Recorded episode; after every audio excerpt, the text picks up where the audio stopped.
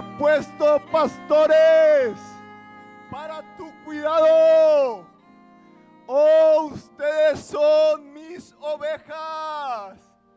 Y yo te juntaré con las demás ovejas. Y he puesto pastores para tu cuidado. El enemigo busca destruir tu familia y a tus hijos. Pero ven y sométete a tu autoridad. Y Él te llevará para que tomes de esa agua viva y te alimentará, pero sométete a tu autoridad. Si gustan acompañarme, vamos a leer el Salmo 103. Salmo 100, número 3. Reconoced que Jehová es Dios. Él nos hizo y no nosotros a nosotros mismos. Pueblo suyo somos y ovejas de su prado. En el Evangelio de Juan capítulo 10 y los versículos 11 al 16, Jesús también nos compara con ovejas y dice que somos su rebaño. Si gustan ir ahí, es Juan 10, 11 al 16. Vamos a leerlo juntos. Amén. Yo soy el buen pastor. El buen pastor su vida da por las ovejas. Más el asalariado, y que no es el pastor, de quien no son propias las ovejas, va a venir el lobo y las ovejas y huye. Y deja las ovejas y huye. Y el lobo arrebata las ovejas y las dispersa. Así que el asalariado huye porque es asalariado y no le importan las ovejas. Yo soy el buen pastor y conozco mis ovejas. Y las mías me conocen. Así como el Padre me conoce y yo conozco al Padre y pongo mi vida por las ovejas, también tengo otras ovejas que no son de este redil, aquellas también debo traer y oirán mi voz y habrá un, rebaño y un pastor. Gracias al Señor por el espíritu de profecía, ¿verdad? testimonio de Cristo. Bueno, eh, en esta pequeña meditación eh, voy a compartir acerca de las ovejas y por qué el Señor nos compara con ellas. Lo vemos una y otra vez, en este caso puse dos ejemplos de cómo el Señor nos, nos compara con ovejas y como un rebaño, y Él se llama a sí mismo pastor, pastor de nosotros. Y entonces nos muestra características eh, como vemos que la creación revela eh, lo espiritual, vamos a analizar un poquito de las características de las ovejas para ver en qué nos parecemos a ellas. Por algo el Señor las eligió. Eh, primeramente, la oveja es un, animal que fueron los primeros animales que, el hombre domesticó y vivió con ellos y aprovechó y pastoreó. Y aprovechó siempre sus, sus elementos, tanto como su carne, su leche, su piel, que su lana, y hacían vestidos con ellos y seguimos hasta la fecha usándolos. Las hembras no tienen cuernos y los, los hombres, los, los hombres, los machos sí tienen cuernos grandes, los carneros tienen cuernos grandes. Se alimentan de hierbas, de cereales como avena, cebada, trigo. ¿Qué nos puede decir esto? Pues que, no son como los cerdos que lo que sea que se les pone enfrente se comen. Basura, lo que se latas, lo que sea. Eh, ellos no, las ovejas no, las ovejas comen cosas limpias, plantitas principalmente, ¿verdad? vegetales. Son cosas limpias que no, no son inmundas. Eh, en, una, en una parte vi que requieren sal, que algunas veces les ponen cuadros de sal para que los laman porque les ayuda a, procesar sus alimentos, aparte de que les ayuda a que no se deshidraten y les aporta minerales y les ayuda a la digestión. Es un animal que al comer es rumia, rumia, es rumiante. Eso quiere decir que comen, tragan la comida y la guardan. Y cuando tienen tiempo para estar tranquilos, la sacan de nuevo a su boca, la mastican otra vez y la vuelven a tragar. Creo que tienen dos estómagos, si no me equivoco, y eso hace que procesen más nutrientes. Entonces, eso nos habla el rumiar, que son normalmente son los animales limpios en la Biblia, todos son rumiantes, que meditemos en lo que recibimos, en el alimento que se nos da espiritual y en su palabra, y lo meditemos, lo repasemos, analicemos, para que el Señor vaya trabajando y dándonos, hablando en nuestro corazón, ¿verdad? Eso es escudriñar su palabra, eso es rumiar. Eh, son animales dóciles y dice que son tímidos y que se asustan fácilmente. Y una de las características principales de las ovejas es que no pueden vivir solas, sino que viven en rebaños. Así que solas no pueden sobrevivir. Primeramente necesitan el pastor, pero siempre se acostumbra que vivan en comunidad porque eso las protege. Como veíamos, hay eh, fieras que las quieren devorar y ellas no tienen cómo defenderse, no tienen garras, no tienen otro, otro método de defensa y no son muy ágiles que puedan correr como una sierva, así que puede correr muy rápido y huir de, y para ser presa. Entonces, por eso viven en grupos y entre ellas, por eso viven así, porque si viene uno, todas, entre todas se cubren y se protegen y huyen juntas, ¿verdad?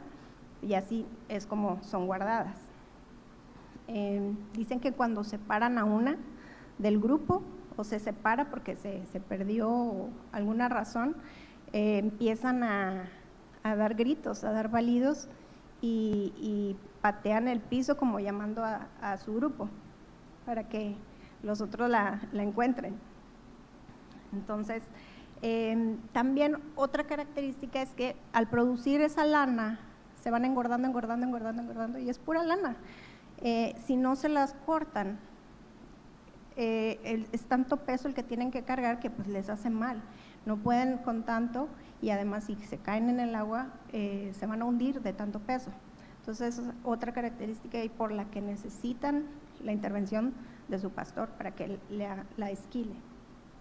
Em, sus patitas son muy frágiles, si se atoran también necesitan que el pastor les ayude porque no se van a poder librar solas.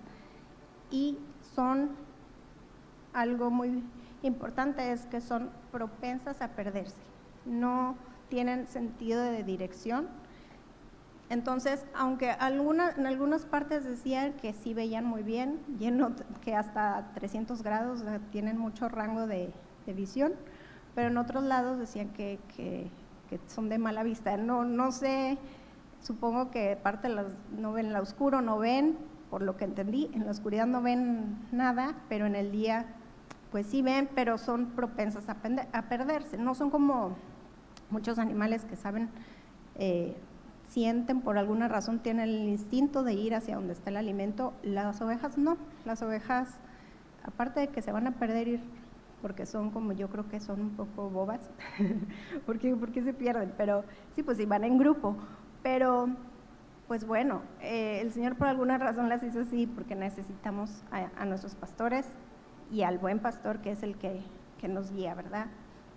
Entonces, eh, así nosotros, sin un pastor, sin un pastor espiritual, no podemos tomar decisiones sabias, porque no sabemos, no, conocemos, no sabemos el futuro. No es porque no queramos o no podamos, sino que no está en nosotros, no, vemos más allá. Y nuestro pastor celestial, pues sí conoce el futuro. Entonces, él, solamente Él nos puede guiar en momentos de decisión. Em, como les comentaba, no saben conseguir su propio alimento, tienden a quedarse como en el mismo lugar entonces se acaban los pastos, se van a lo mejor alrededor, pero no, no saben buscar. El pastor es el que busca a dónde llevarlas y las lleva por un alimento, por pastos verdes. Mm, y ellas conocen y siguen a la voz de su, de su pastor. Entonces, como vemos, por todas esas cosas anteriores, es que nosotros, las ovejas necesitan un pastor y así nosotros somos dependientes totalmente del buen pastor para que nos guíen, para que nos orienten y porque si no las conduce un pastor y nos mantiene bajo vigilancia, vamos a vagar y nos vamos a perder. Entonces, eso es lo que el Señor nos ofrece con su guianza directamente y con los líderes que Él ha puesto sobre nosotros. Nos da dirección, nos da alimento, nos limpia y nos da seguridad y protección. Si gustan ir a Pedro 2.25.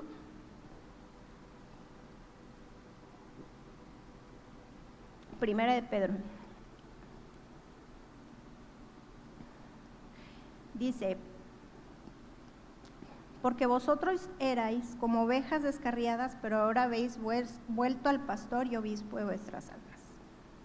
Así al no tener a Cristo, andamos así, perdidas, descarriadas, sin rumbo y en peligro. No ahora con Cristo, que es quien nos cuida, nos protege y nos guía por el camino. Así nos tenemos que reconocer dependientes. O sea, reconocerlo es una, algo súper importante para, para nosotros, sabernos dependientes del Señor, ¿verdad? y que así, de esta manera, sabiendo que no podemos hacer las cosas por nuestra propia mano, vamos a ser obedientes y pacientes y escuchar la voz del Señor para que nos guíe. Y así no seremos presa de ladrones y salteadores que nos quieran engañar. Confiando en que aunque vamos a estar por valles, por valles de sombra, de muerte, o en lugares oscuros, sabemos que Él es el que nos está guiando, nos va conduciendo con su vara y su callado nos infunde paz, nos infunde aliento y nos va guiando y nos quiere llevar a lugares de reposo, a lugares de aguas. Em, en Ezequiel y en general en la palabra, pero si gustan ir a Ezequiel, vemos que hay diferentes tipos de, de ovejas que se mencionan ahí, ahí, específicamente en el capítulo 34, versículo 14. Dicen amén si lo encuentran. Ezequiel 34, 14 dice, yo apacentaré mis ovejas y yo les daré aprisco, dice Jehová el Señor. Yo buscaré la perdida y haré volver a redir la descarriada, vendaré la perniquebrada y fortaleceré la débil, mas a la engordada y a la fuerte destruiré y las, las apacentaré con justicia.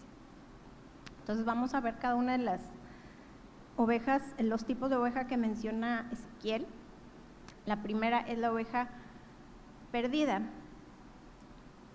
En Lucas 19, 10, si gustan acompañarme o si no, yo, yo lo puedo leer. Eh, son versículos dos pequeños y pues ya los conocemos la mayoría, ¿verdad? Lucas 19, 10. Dice, porque el Hijo del Hombre vino a buscar y salvar a lo que se había perdido. Entonces, la oveja perdida es lo más eh, lógico, ¿verdad? está perdida porque no ha encontrado el camino, no ha, entrado al redil, no, no, ha encontrado a su pastor, es decir, que no ha encontrado a Cristo, como, no ha recibido a Cristo como su Salvador. Entonces son esas personas que aún no conocen al Señor y el Señor quiere que los que ya estamos dentro de ese redil tengamos esa carga por las ovejas perdidas, ¿verdad?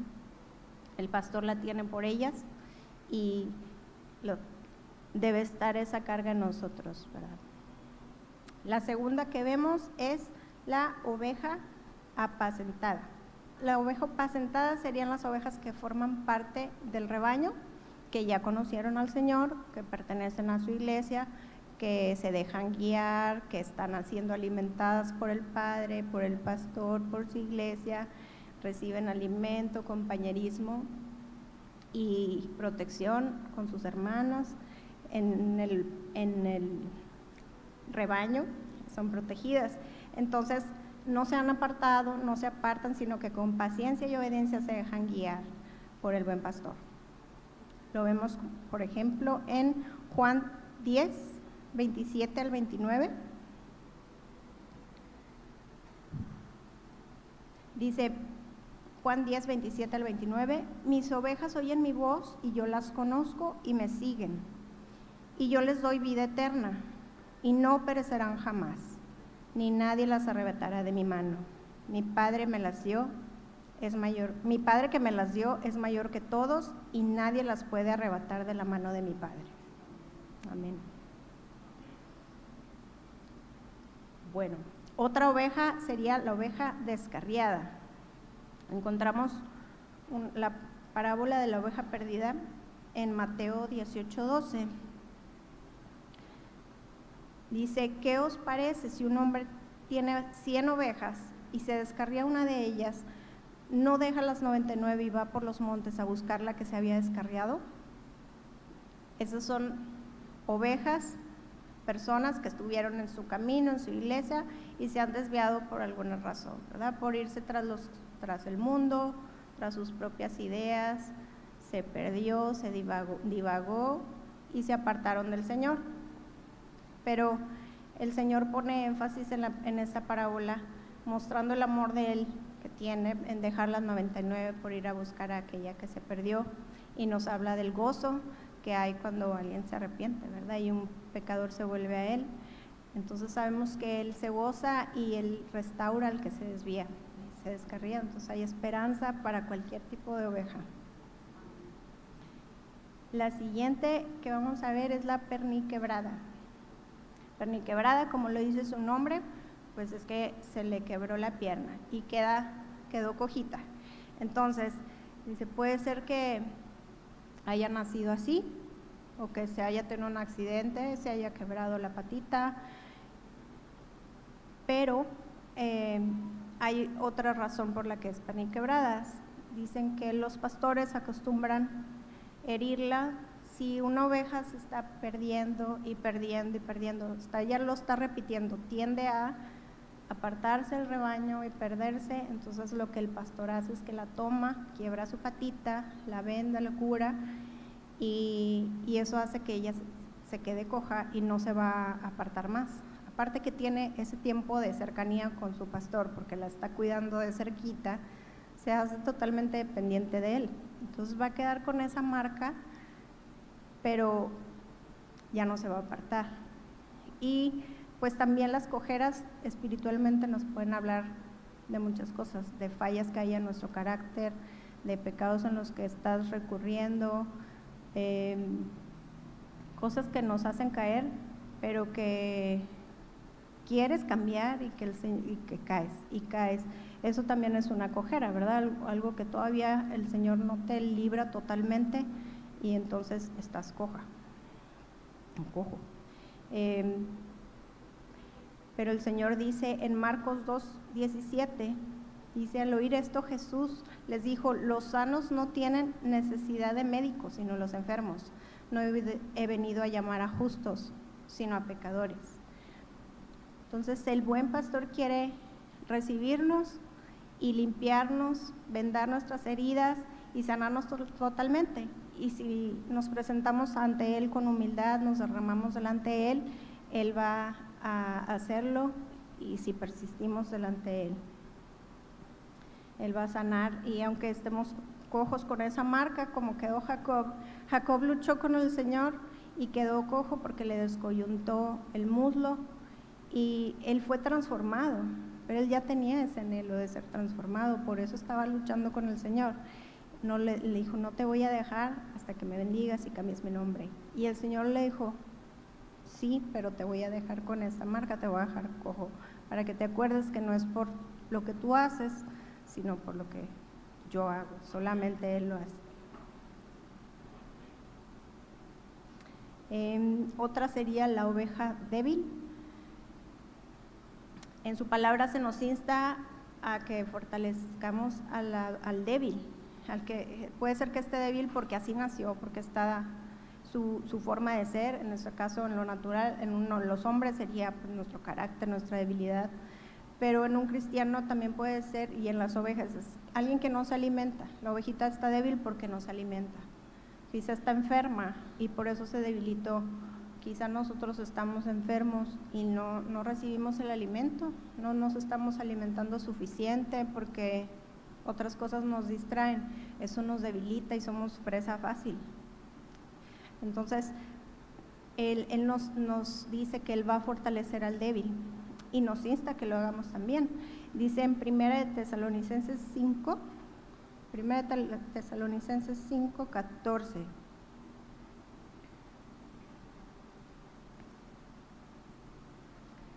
Dice, también os rogamos, hermanos, que amonestéis a los ociosos, que alentéis a los de poco ánimo, que sostengáis a los débiles y que seáis pacientes para con todos. O sea, el Señor nos pide que estemos al pendiente. Quizá nosotros podemos notar a veces que un hermano está triste, desanimado, eh, a lo mejor no hay, no le vas a predicar, ¿verdad? Pero puedes orar por él o puedes darle una palabra de aliento, que el Señor está con él, que estás orando por él. Cuando estás débil o estás triste o cansado, eso es refrigerio y te da, te da mucho gozo, te alienta. Entonces, sí, eh, hagámoslo, hermanos. A veces se nos olvida.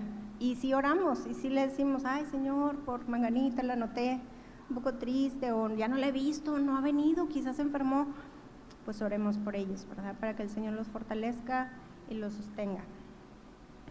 Y así el Señor dice que en Joel 3:10 diga el débil, fuerte soy. Él es el que nos hace fuertes, Él es el que nos fortalece, nosotros no lo somos, pero Él, no, él lo hace. las otras ovejas, ya serían las últimas, son la engordada y la fuerte. En este caso, el Señor los pone como algo negativo, no una fortaleza buena, porque dice que los, las va a destruir en Ezequiel. Entonces se refiere a, esas ovejas o hermanos que quizá se sienten muy fuertes, superiores, quizá ven así como que, ay, pues ese hermanito pues casi nunca viene, o mira cómo, cómo anda, o como lo que dijo, juzgando, ¿verdad? A criticando quizá son las ovejas engordadas y fuertes, que el Señor nos libre de tener esas actitudes, ¿verdad? Que el Señor nos limpie. A veces somos fáciles para pensar mal o criticar, pero que el Dios nos guarde de tener esas actitudes. ¿Qué tipo de ovejas eres, serás tú? ¿Con cuál te identificaste? ¿A cuál te pareces? Em, quizá tengamos un poquito de, de varias, o quizás ya sabemos cuál es exactamente, la coja seguramente, bueno yo la coja, este, y el Señor, sea cual sea, nuestro pastor nos está llamando y buscando a cualquier tipo de ovejita.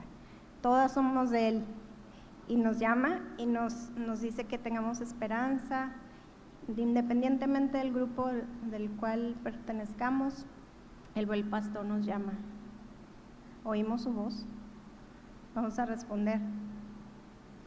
Nos dice para que tengamos esperanza. En aquel día, dice Jehová, juntaré a la que cojea y recogeré a la descarriada y a la que afligí y pondré a la coja como remanente y a la descarriada como nación robusta.